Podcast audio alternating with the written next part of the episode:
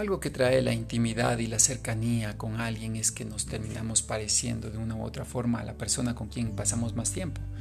Eso es lo que sucede en el matrimonio, que con el pasar de los años nos vamos pareciendo ciertos gestos o actitudes de, nuestra pareja, se nos va eh, volviendo parte de nosotros también, igual eh, en viceversa. Eso le pasaba a Moisés, puesto que dentro de la carpa de reunión el Señor hablaba con Moisés cara a cara, como cuando alguien habla con un amigo, es decir, había una relación íntima de comunión, de intimidad entre Moisés y Dios.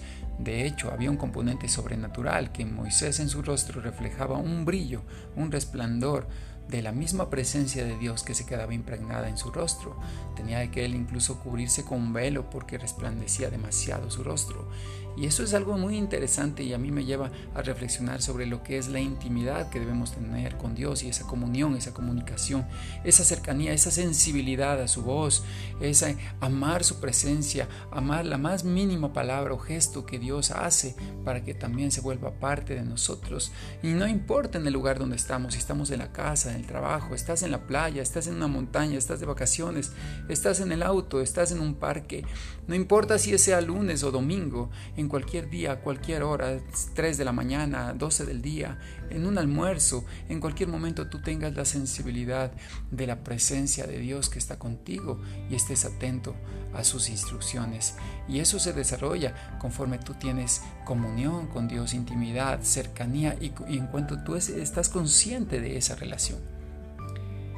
Mira, hay una canción de Marcos Vidal, un cantautor español, eh, una canción que a mí me gusta mucho y se llama Cara a Cara. Y te voy a leer un, poco la, letra de esa canción y, y dice, solamente una palabra, solamente una oración, cuando llegue a tu presencia, oh Señor. No me importa en qué lugar de la mesa me hagas sentar, o el color de mi corona si la llego a ganar. Solamente una palabra si es que aún me queda voz y si logro articularla en tu presencia. No te quiero hacer preguntas, solo una petición, y si puede ser a solas, mucho mejor.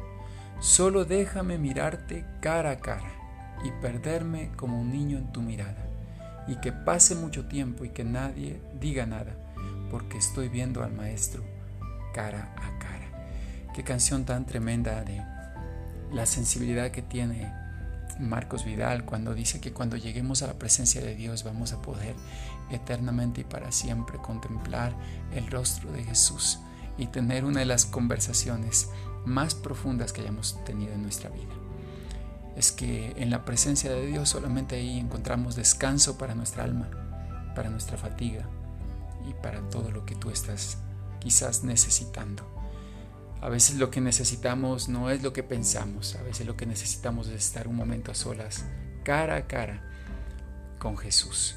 Y eso le pasaba a Moisés, estaba cara a cara con Dios y ahí encontraba todo para su vida.